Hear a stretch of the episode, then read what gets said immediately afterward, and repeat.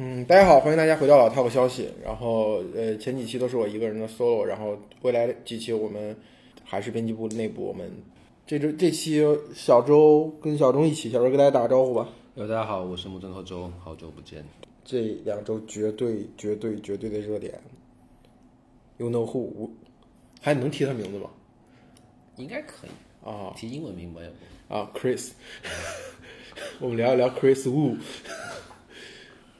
iPhone 不是可以设置自己的 iPhone 的名字吗？嗯，我的设的一直是吴亦凡的 iPhone，为什么？就是他其实没为什么，他他有一点变成了就是在一个阶段吧，他变成了一个大家对于“帅”这个词的一个就在艺人上的一个哦投射，明白。他符号化成，因为王思聪不是也在什么电竞平台上的 ID 叫什么吴亦凡吗？哦，对，就有一种全民对于“帅”的这个投射，好像就是这个样式。就是我的情感情是比较复杂的，就很难就用那种拍手称快、大快人心这样的一种感觉去形容。但是社交网络上肯定是相对来说比较一边倒的吧。然后包括像李雪琴，就曾经在流量上，嗯，对吧，得到过吴亦凡的一些帮助的人，然后就完全删掉了跟他所有，好像连都美竹都删掉了一些吴亦凡的微博。不知道，就感觉这个就是就是一个人他出了问题，然后他被批判、被批评，甚至被受到法律的制裁，我觉得这是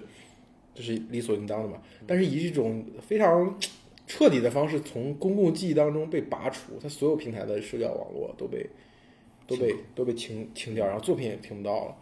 对吧？这个事情我觉得还是蛮开的太快了点。就是大家对于就过去对于铁拳是有一些猜测，对吧？或者有一些呃讨论。现在就就是大家在等铁拳，就是那种当一个事情出来的时候，大家在等铁拳，然后当铁拳来的时候，大家就纷纷的欢呼。我觉得这个互动还是还是这个新时代的特征。对，但我们那个时代可能铁拳像一个他者，就是你好像他是另外一个，你就是最熟悉的陌生人那种感觉。嗯，但是在这个时代，铁拳好像有点像厌倦了所谓的大家你来我往的讨论、diss，对吧？互嗯相争论，就是赶快铁拳到来吧，然后实锤，官方实锤。但我其实还是不知道怎么去理解像马薇薇这样的六六他延们伸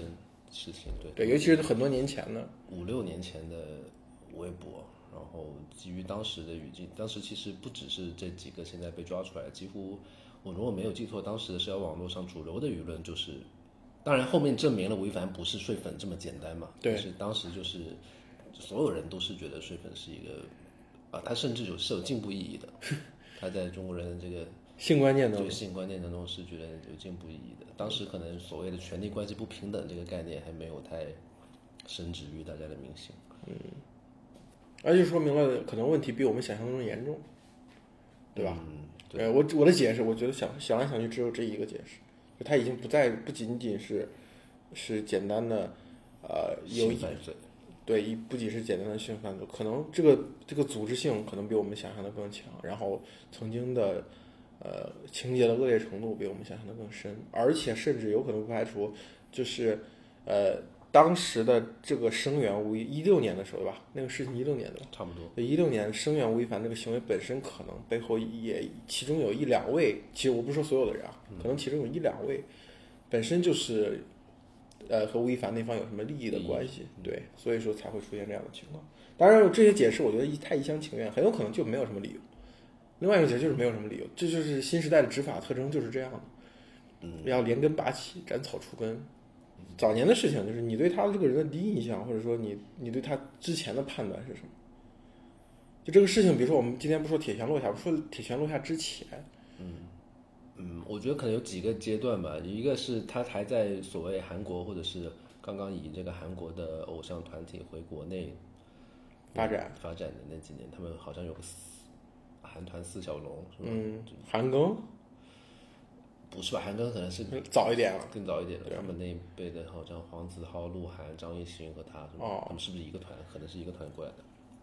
然后那个阶段你对他是没有什么感知的，他还是一个呃比较在那个粉丝文化和粉丝经济的那个框架当中。直到是二零一七年，他不是上了那个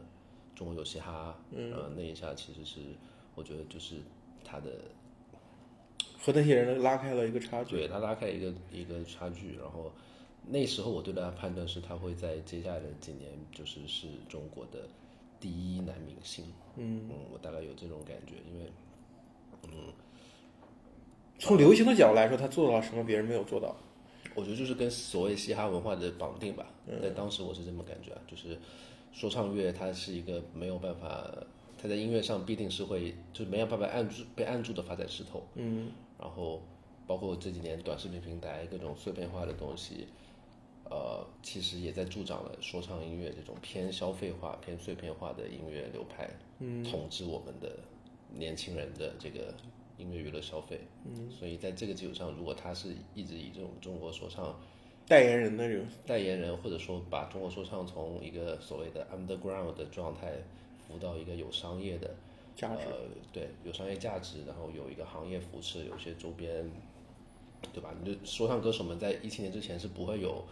呃正儿八经的媒体去对你进行报道啊，嗯，或是有很好的这种周边的支持的。那他几乎几乎那档节目跟他是完成了这个步骤嘛，所以当时你会觉得他可能会接下来这几年的一个顶流中的顶流吧，就觉得中国男偶像的第一人，嗯，是这种感觉，嗯。但是这个是这个后面好像也不是按照我们想象中这么发展，后面好像，嗯，我感觉就是娱乐圈还是没有太按所谓文化上我们推演的逻辑，嗯，去跑的，嗯，那最后好像还是一个，呃，现在总结为资本也好，或者他们一个资本化的进程，或者他们对所谓品类的判断，不是从我们觉得，比如嘻哈文化有有有爆发力这样这这样去想象的。那么后面就是除了很多王一博、肖战，他们靠着呃服就是卖腐 CP 这一块，然后再通过。在后面的偶像，我都不知道他们干嘛，你觉得他们没有一个可以跟他们绑定的一个文化属性？就是那就是这个逻辑当中，你从文化的逻辑上是推演不出来，但是从资本的逻辑上大概能够嗯但是具体的说，资本到底他们哪一些明星跟我们的资本市场有更深的这个介入和绑定，我一时之间也就是资本并不会考虑通盘的考虑这个从文化上当中它下一步具有什么样的可能性，他们只是纯粹的通过这个转化，对吧？通过 ROI 这种形式去判断，做了一个商业化的模型，然后用这种方式是最可获利的。所以那个嘻哈所啪，就是我们看到那个爆炸性增长那一个段，我们以为是开始，好像又有之后又进入了一个平台期，甚至是一个瓶颈期，甚至是一个衰退期。对，是的，因为你从那个文化土壤里出来的人，跑出来的人一出来，很快就被无缝的嫁接到了一套商业商业的嗯逻辑里面当中，对，嗯，然后你做的所有的事情就跟呃一个普通的娱乐圈的艺人做的事情没有太大的差别，可能你嗯写歌，人家不写歌，人家唱人家别人给他写的歌，表达的尺度是一其实是一致的。不仅是表达，就不仅是语言上的表达，包括你的那你觉得从 PG One 到到吴亦凡，他们两个人的消失有没有什么逻辑可言呢？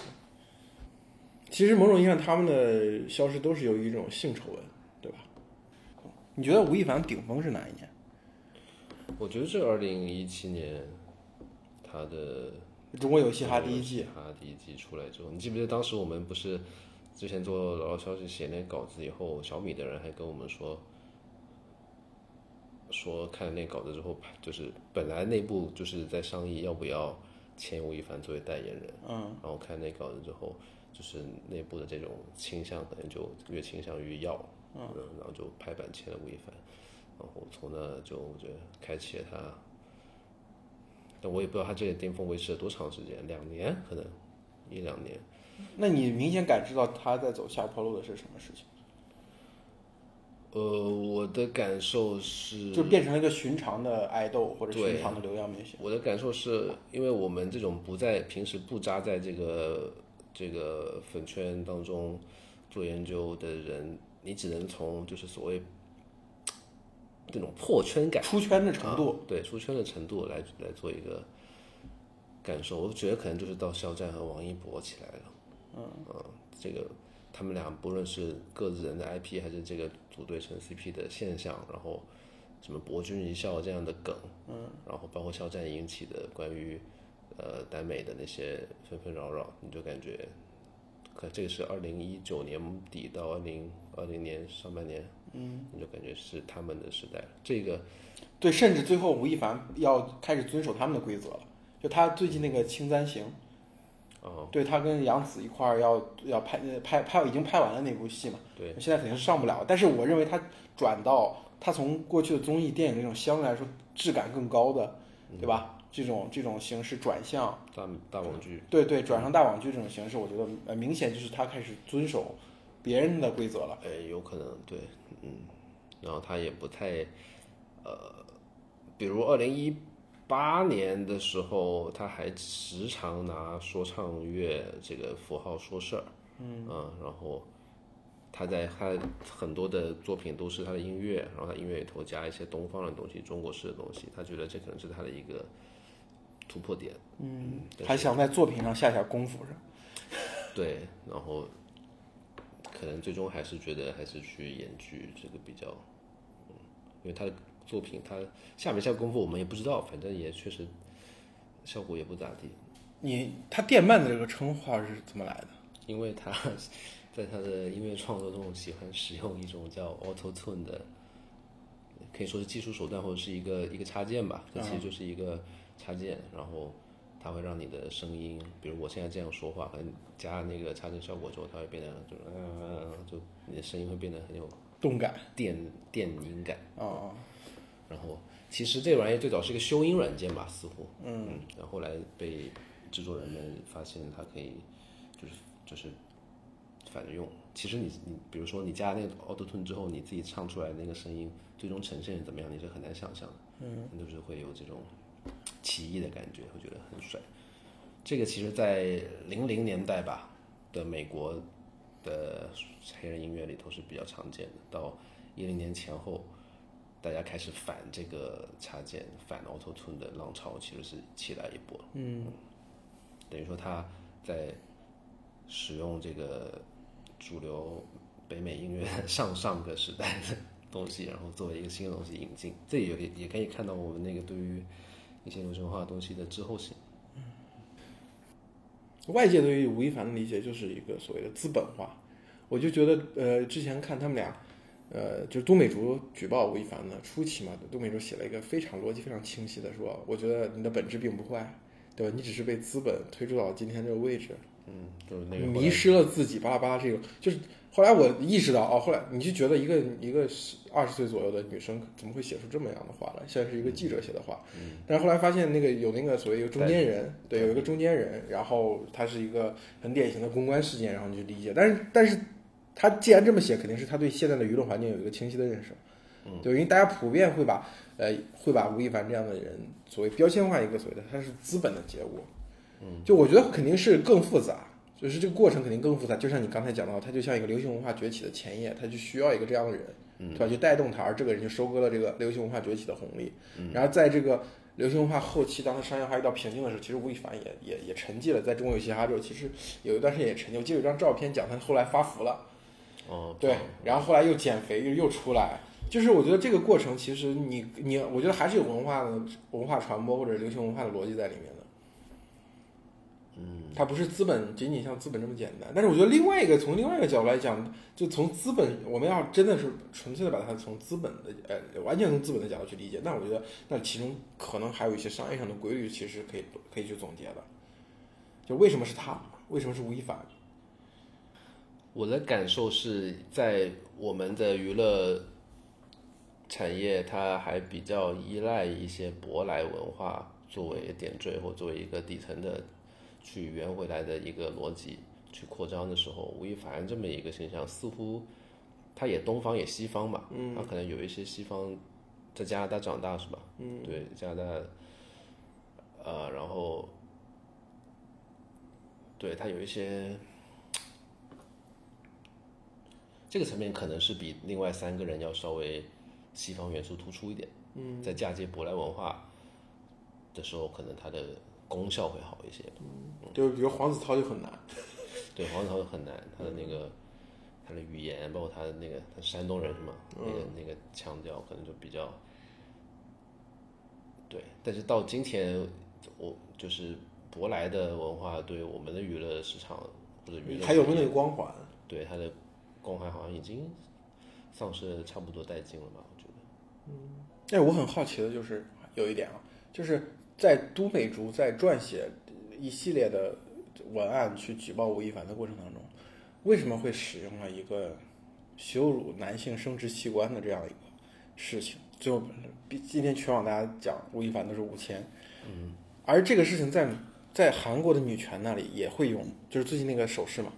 就韩国人那个一点点那个手势，哦哦哦，就是让韩国男性勃然大怒的那个、那个、那个手势。最后，因为苏炳添在跑跑完一百米之后，他也用那个手，但是他那个手是指我自己前进了一点点，但是跟韩国的那个手势很合，所以社交网上就说苏苏炳添放弃了韩国市场。 就是为什么中日两国的呃，你可以说 Me Too 的浪潮当中，或者女性的浪浪潮当中，会使用一种非常古旧的这种男性生殖器崇拜的这样一种概念，用它这个概念反向去打击，去打击男性的自自尊心，或者说打击打击那种男性的所谓的优势心理。女就是女权运动的发源地和它的繁荣的地方，欧洲跟美国，你是看不到有人会，因为本身大家对于生殖器崇拜这个事情，他认为是一种上一个时代的东西，对，对吧？是一种需要革命掉的东哦是一个西。问题。就这就可能还是我们这个所谓的性观念的问题。嗯我我是觉得也不不难理解吧，就是我我们自己的成长过程当中，在班级里头吵架也都是用攻击生殖器的，但这是男性攻击男性嘛，很少有女性来这样去攻击男性，对吧？过去的所谓主流所谓的我们认为原教旨的女权主义者，是通过创造一个更好的世界来代替原来男权社会。但是我觉得中日韩的女权主义者更多的是，我不改变原来的社会结构，但是我要从下位者变成上位者。我可以完整的使用过去那些所有对我使用过的工具，没有关系。所以这就为什么我很难很难热情洋溢的像那些男性大 V，就某些男性大 V，其中有一些已经打倒了的男性大 V 那样毫无保留的热情洋溢的去拥抱这股呃国内社交网络上的这种女性主义的浪潮，因为我他认为它不是女性主义，它天生的就有有一种反智主义和民粹主义在里面，嗯，裹挟在一起呈现的那个状态。所以我之前不是发了微博说嘛，我就说我说那种在现实当中去尊重身边每每一个女性的人，跟这个在微博上天天去做自我剖析的，对吧？然后迎合女性呃观点的这些人，可很难是同一个人嘛。对，当然我我讲这个时候的时候，我我脑子里是两个人，一个是周璇，一个是朱佳音。 他们俩就朱佳音就是天天自我剖析，对我我灵魂深处有哪些男权思想？ 周璇亦就是热情的拥抱女性女权主义者。当然，现在周璇已经倒了，朱佳音同志还在。现在他们有一个半开玩笑说陈迪是就是中国互联网上，简中国互联网上最后一个好男最人，后一个女权所谓的女权男嘛，那你做个设想，如果说啊，如果说吴亦凡没有因为这次突发的事件倒掉，也没有这样一个突发的事件，他继续他他的他的演艺历程会，最后的结果会是什么？那个新疆棉事件发生的时候，三月份的时候，呃，马上不是有一大波国产的体育品牌，他们出来就是趁着这个机会去做一些营销，嗯，签了一些代言人，嗯，然后是安踏还是李宁，当刻就签了王一博，嗯，然后王一博也在，呃，就几乎就是这个事件今天发酵，明天就是约全部签好的，定妆照也拍好了，就穿了一身那个品牌的服装，海报开始在网上发了，就是这种对于这种对于爱国主义的这个全然的拥抱吧，我感觉在比如说王一博和肖战他们这一代艺人、偶人、偶像艺人当中，还是要更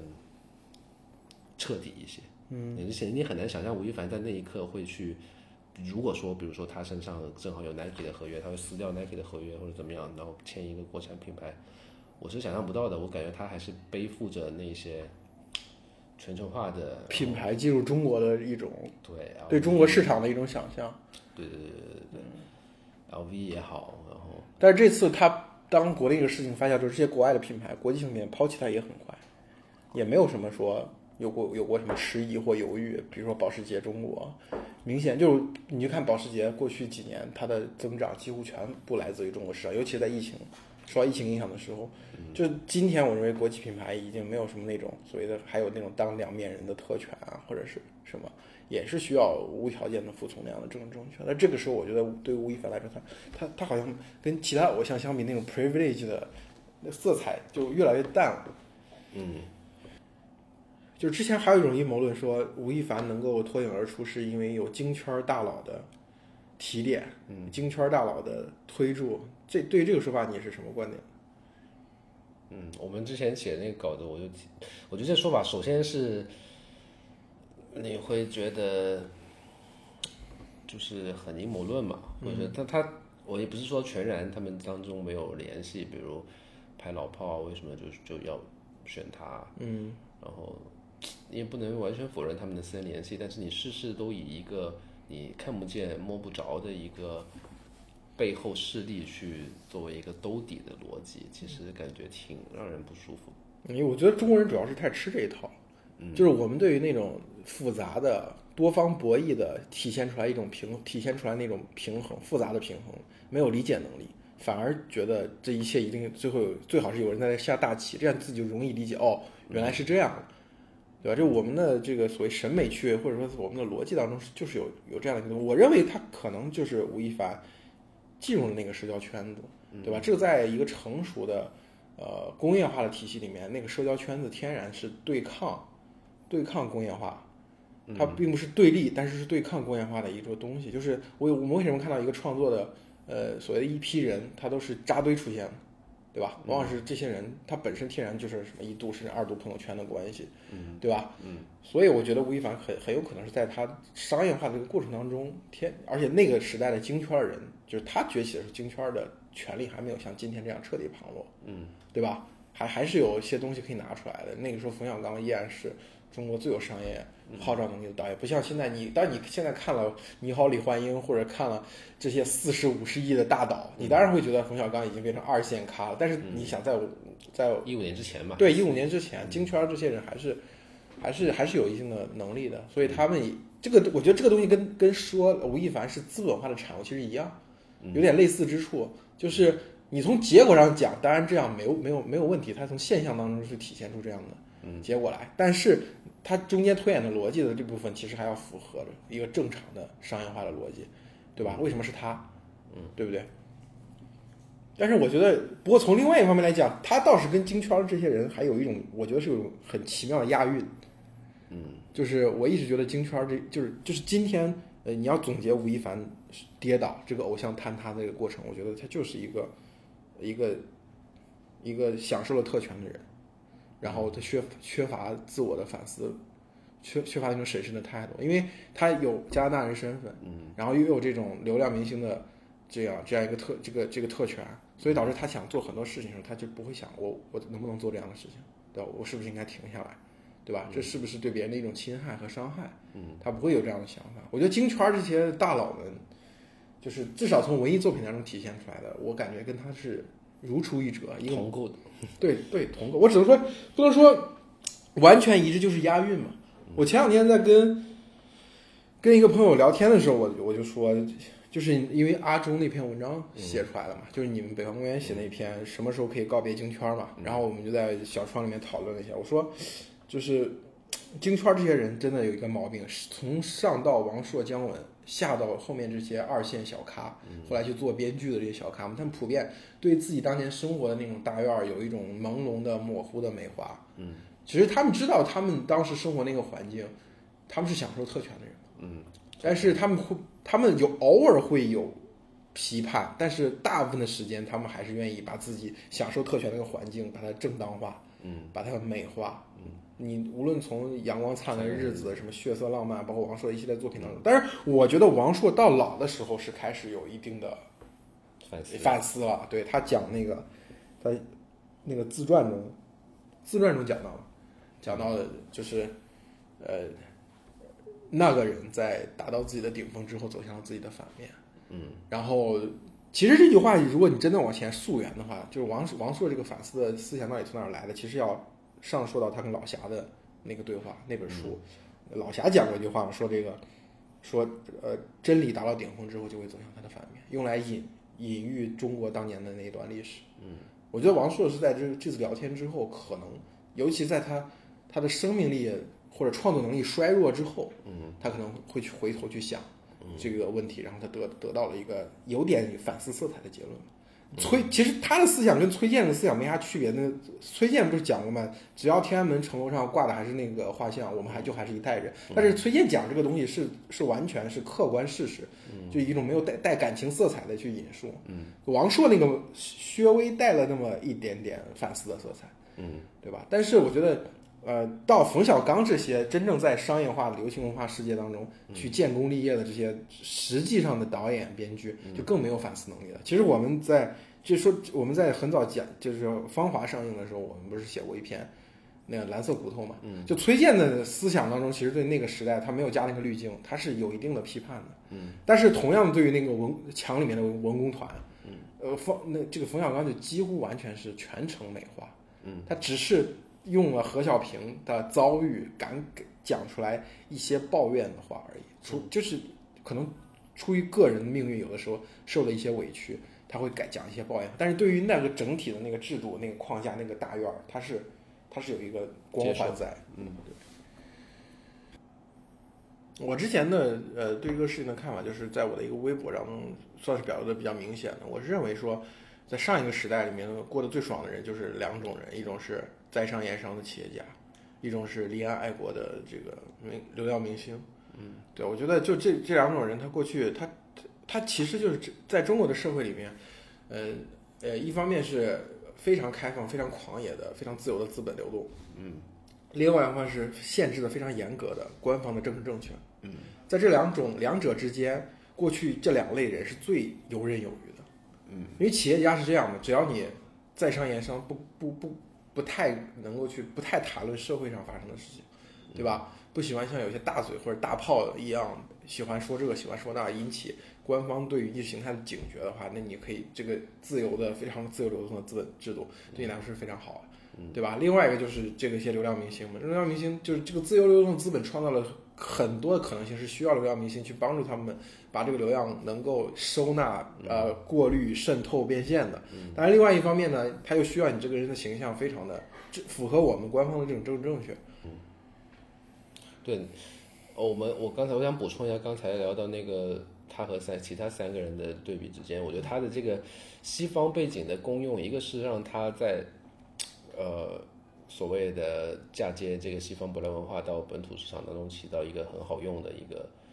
一个状态。就另外，他其实我觉得更多的是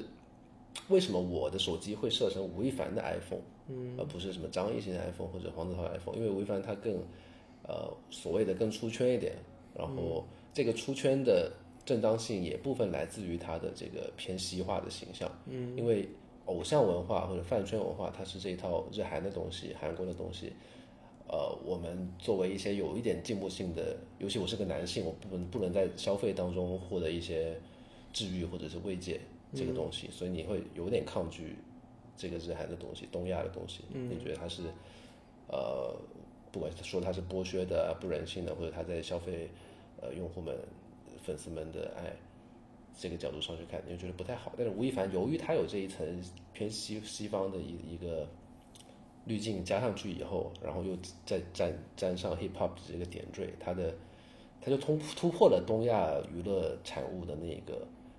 不正当的那个啊，有点像，这倒听起来有点像防弹少年团。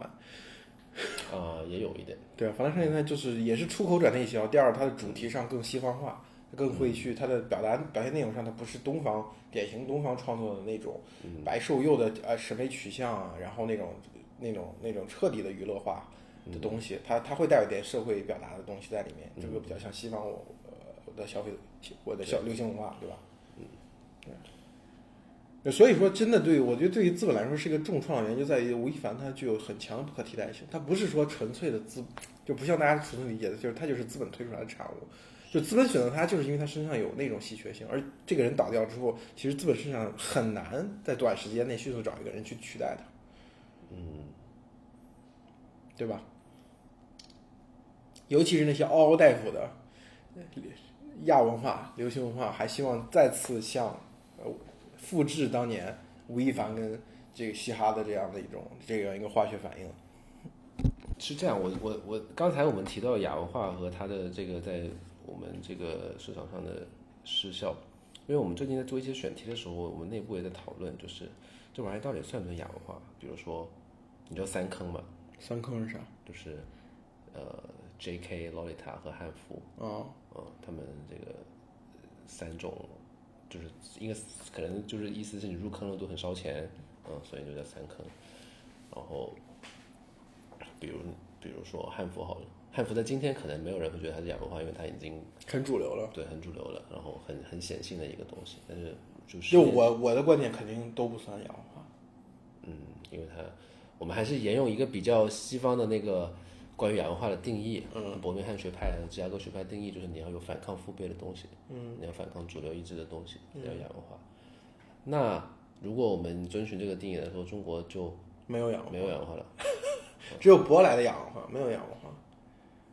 嗯对吧？脱口秀和嘻哈都是舶来的东西。嗯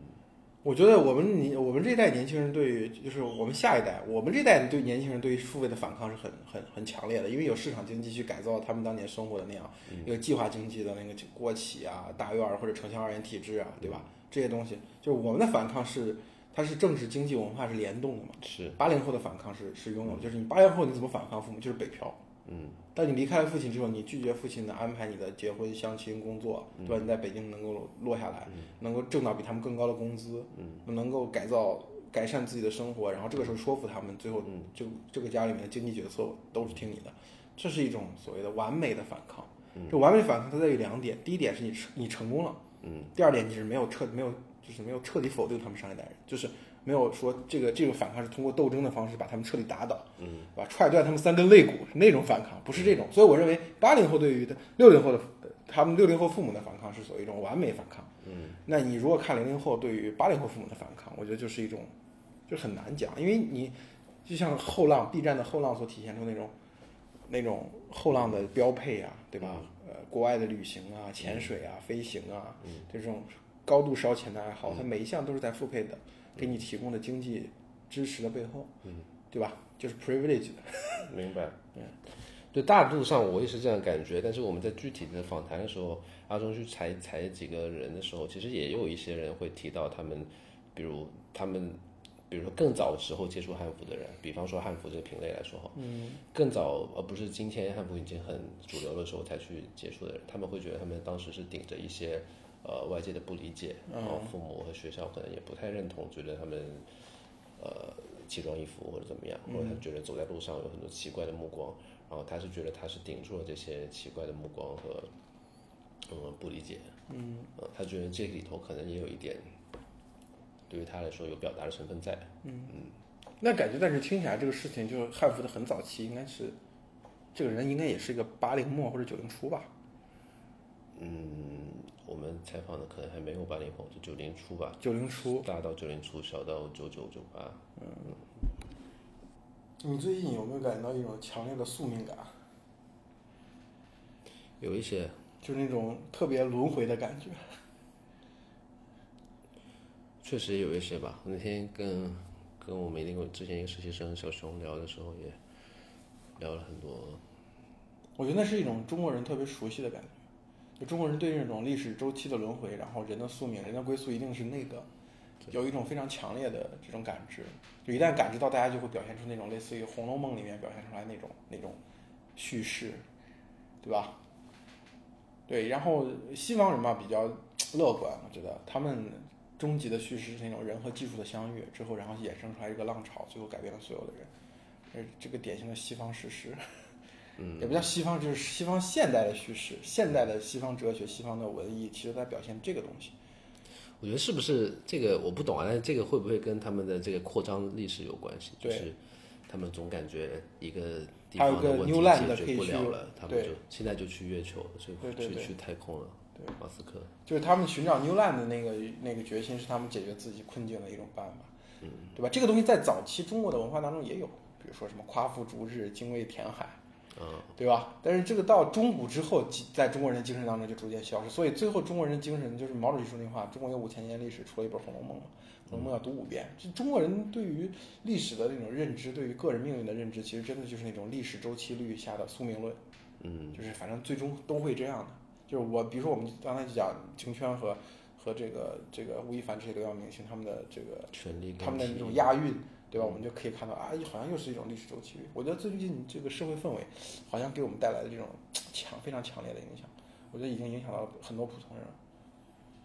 嗯，影响普通人的建设心态吗？对，就比如说大家为什么现在开始一窝蜂要去考公务员，嗯大家开始在言论上进行非常非常严格的就是自我的审查。嗯就原来我可能我身边的很多人他不会这样，但现在他开始也会这样，他提醒你啊，你这个发的是不是嗯有点过头了，对吧？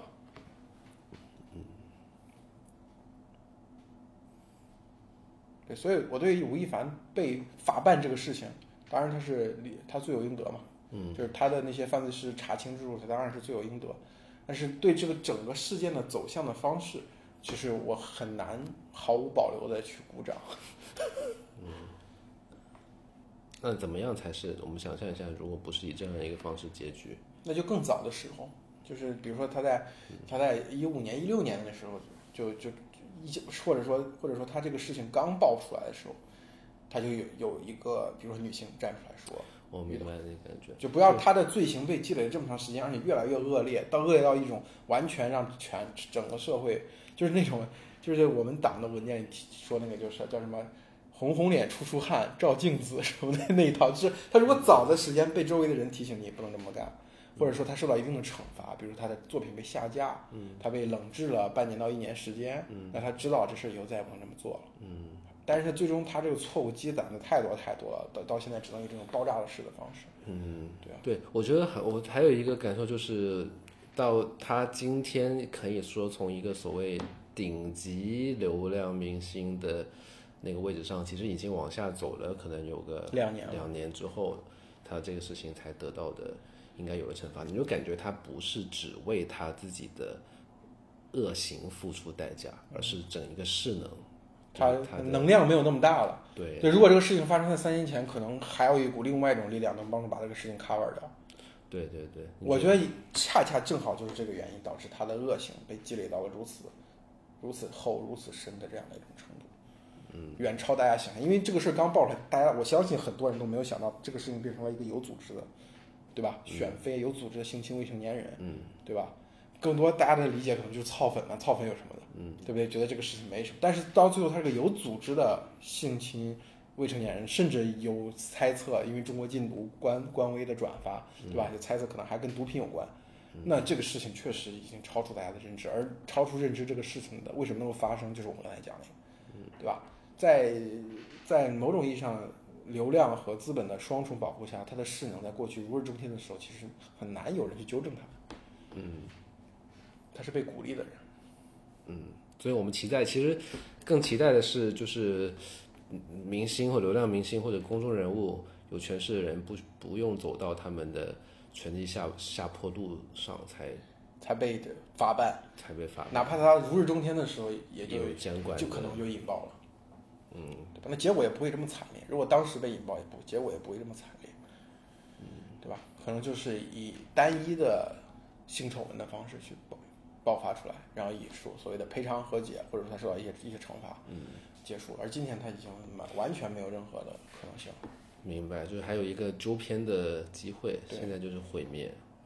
而且他被揪出来之后，还有好多，比如说，据说有两个、三个字名字三个字的，什么前港台、两期新加坡明星也要会牵扯其中。嗯对，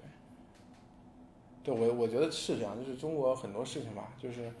呃一个恶行或者一个错误在积累的过程当中，好像就畅通无阻，就大家都已经习以为常。嗯，直到那天他已经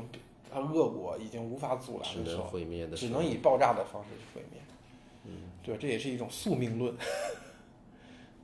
今天主题是中国人的宿命，好吧，行，那我们就到这期就到这里，谢谢大家。谢谢大家，再见。